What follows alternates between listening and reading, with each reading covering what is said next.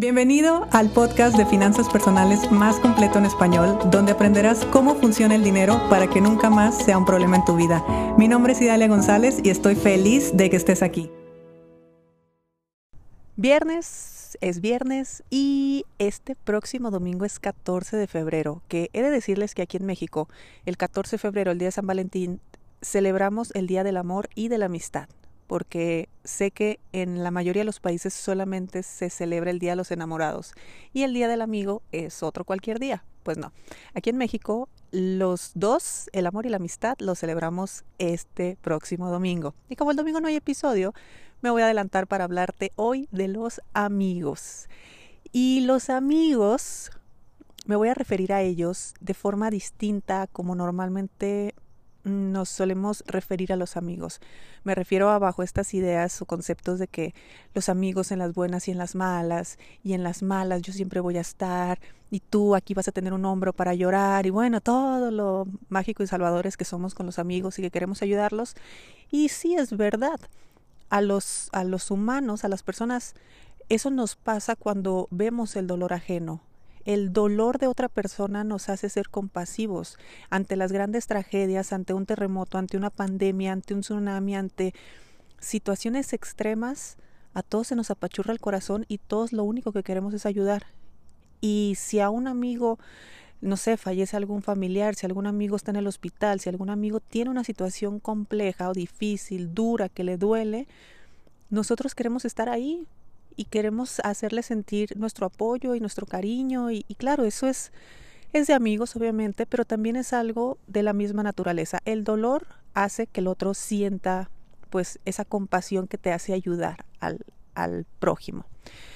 Pero nunca hablamos de cuando los amigos están en las buenas. Nunca hablamos de cuando los amigos festejan a tu lado tus triunfos. Y mucho menos hablamos de los amigos que están a tu alrededor cuando te va bien económicamente. Y mira, nosotros desde que nacemos, obviamente llegamos al mundo en una cultura, en un entorno. Este entorno tiene creencias, tiene ideas, tiene paradigmas, tiene eh, conceptos, tiene una religión en muchos casos.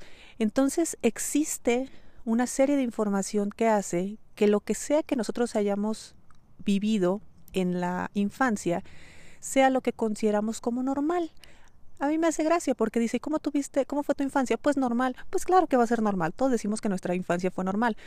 Y la verdad es que en ese tiempo nosotros no sabemos lo que es rico, lo que es pobre, lo que es mucho, lo que es caro, lo que es barato, lo que es poco. No tenemos esos conceptos todavía eh, desarrollados. Me refiero a que todavía no sabemos exactamente qué significan, mucho menos una interpretación hacia esto.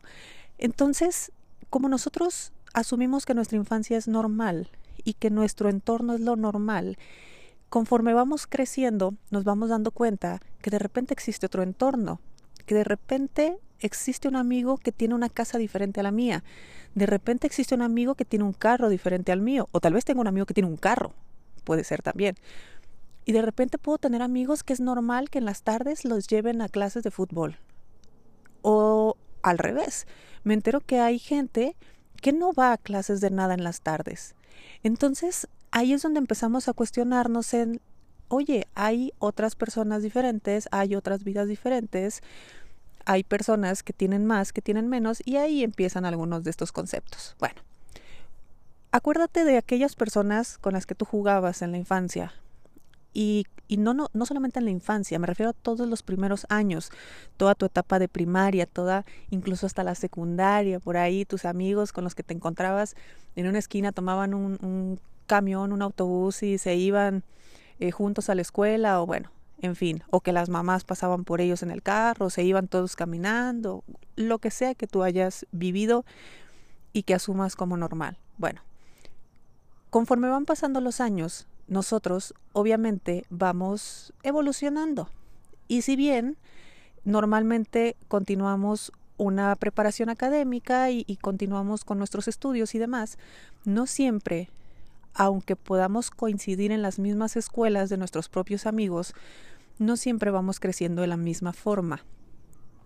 Y esto hace, por ejemplo, que si nosotros en la secundaria éramos muy amigos, pero en la preparatoria o en el bachillerato en el instituto, cada uno se va hacia otro, pues empiezas a adaptarte a tus nuevos entornos. Y así es como va cambiando todo. Cuando nos hacemos adultos, pues hacemos lo que toca. ¿Y qué es lo que toca? Pues lo que nos dijeron que había que hacer. A cada quien nos dijeron algo distinto. A mí me dijeron que había que estudiar y después buscarme un trabajo. Entonces, claro, yo después me busqué un trabajo. Como vengo de, un, eh, de una ciudad pequeña y de un entorno eh, pequeño también, me refiero a que era una comunidad, es una comunidad eh, de pocas personas, con pocas escuelas y, todo es como muy similar. Pues obviamente todos hicimos lo mismo, todos traemos la misma información de la infancia, todos nos buscamos buenos trabajos, bueno, nos buscamos un trabajo y dentro de los trabajos empezamos a crecer. Eso es lo normal para el entorno mío o el entorno que era mío. Pero ¿qué pasa cuando alguien empieza a hacer algo diferente? ¿Qué pasa si tú no estabas en un, en un entorno de empresarios o de emprendedores y de repente tú te quieres hacer empresario, te quieres hacer emprendedor?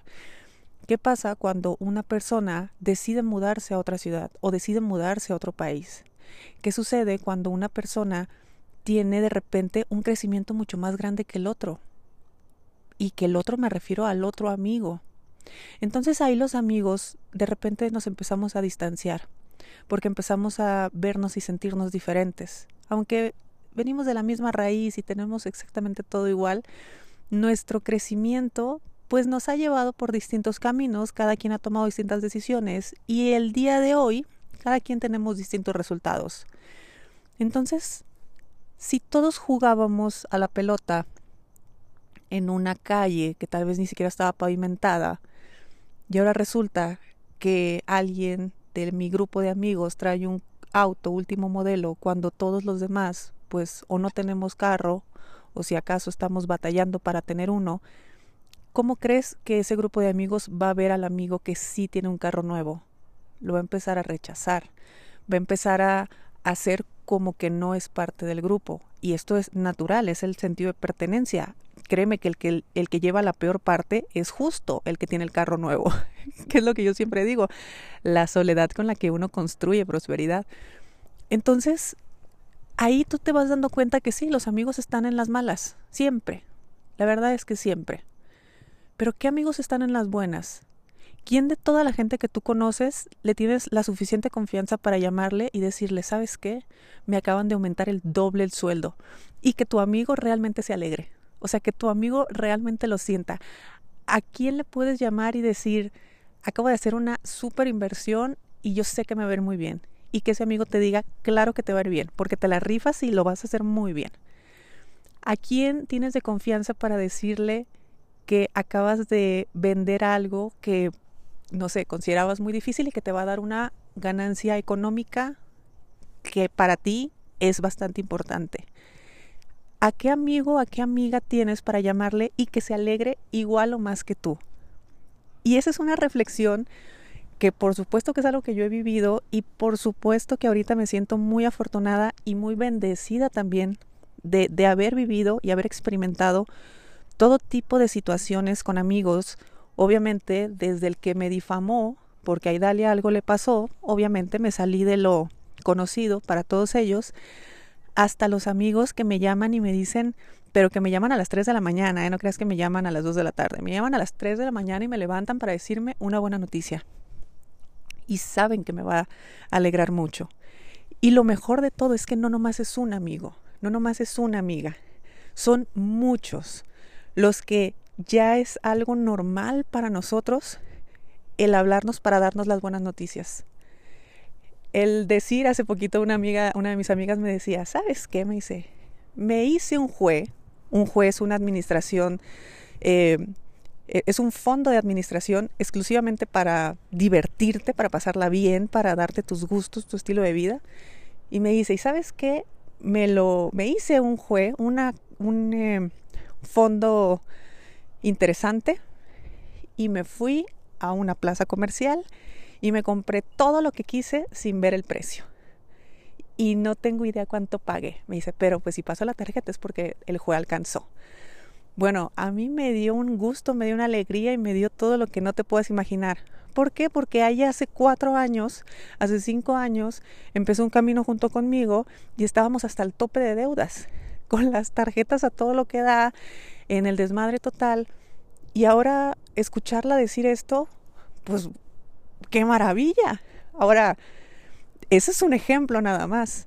¿Cuántos amigos no me llaman solamente para decirme lo bien que les está yendo en su, en su negocio, lo bien que les está yendo en ventas, lo bien que les está yendo en sus trabajos, lo bien que les está yendo? Y sabes qué? Yo he aprendido que también necesitamos amigos en las buenas. También necesitamos amigos tan, tan, tan prósperos que sí se alegren por nuestra prosperidad. Que no sean como de que, ay, pues sí, tú. Porque eso es un reflejo que no siempre es grato. Saber que alguien que viene del mismo lugar que tú está logrando algo distinto a ti, pues de repente no lo recibimos tan bien. Se entienden las dos partes, pero al final de cuentas han sido decisiones. Entonces, ¿qué onda con tus amigos? Hoy te invito a que celebres y festejes a tus amigos. Por supuesto, mis amigos que me estén escuchando, quiero decirles que los quiero, los adoro y los admiro muchísimo y que gracias por estar conmigo y gracias por estar en mi vida. Pero también es cierto que hay mucha gente a la que queremos, a la que apreciamos y que de repente nos llegan este tipo de momentos y decir, ¿qué nos pasó? ¿En qué quedó todo esto? ¿Por qué nos separamos? Y sabes que hay amistades que bueno, tampoco pasa nada si nos separamos, tampoco pasa nada si no estamos en el mismo camino, tampoco pasa nada si no estamos en la misma frecuencia de prosperidad. Esperemos que en algún momento lo podamos volver a retomar. Esperemos que en algún momento la vida nos vuelva a unir. Yo sí creo que las verdaderas amistades traspasan tiempos, espacios y cosas. Y, y bueno, el día de hoy, les repito, yo elijo rodearme de amigos prósperos. Yo elijo rodearme de amigos que, aunque todavía no tengan el resultado, estén en el camino a. Y sobre todo, sobre todo, elijo amigos que sean capaces de alegrarse por mis triunfos, tanto como yo me alegro por el de ellos. Entonces, bueno, ya me contarás qué tal tu vida con tus amigos y cómo están tus relaciones de amistad. Si te gustó el episodio de hoy, compártelo con quien crees que necesite escucharlo. Sígueme en mis redes sociales arroba Idalia González MX en Facebook e Instagram. Suscríbete y nos escuchamos mañana.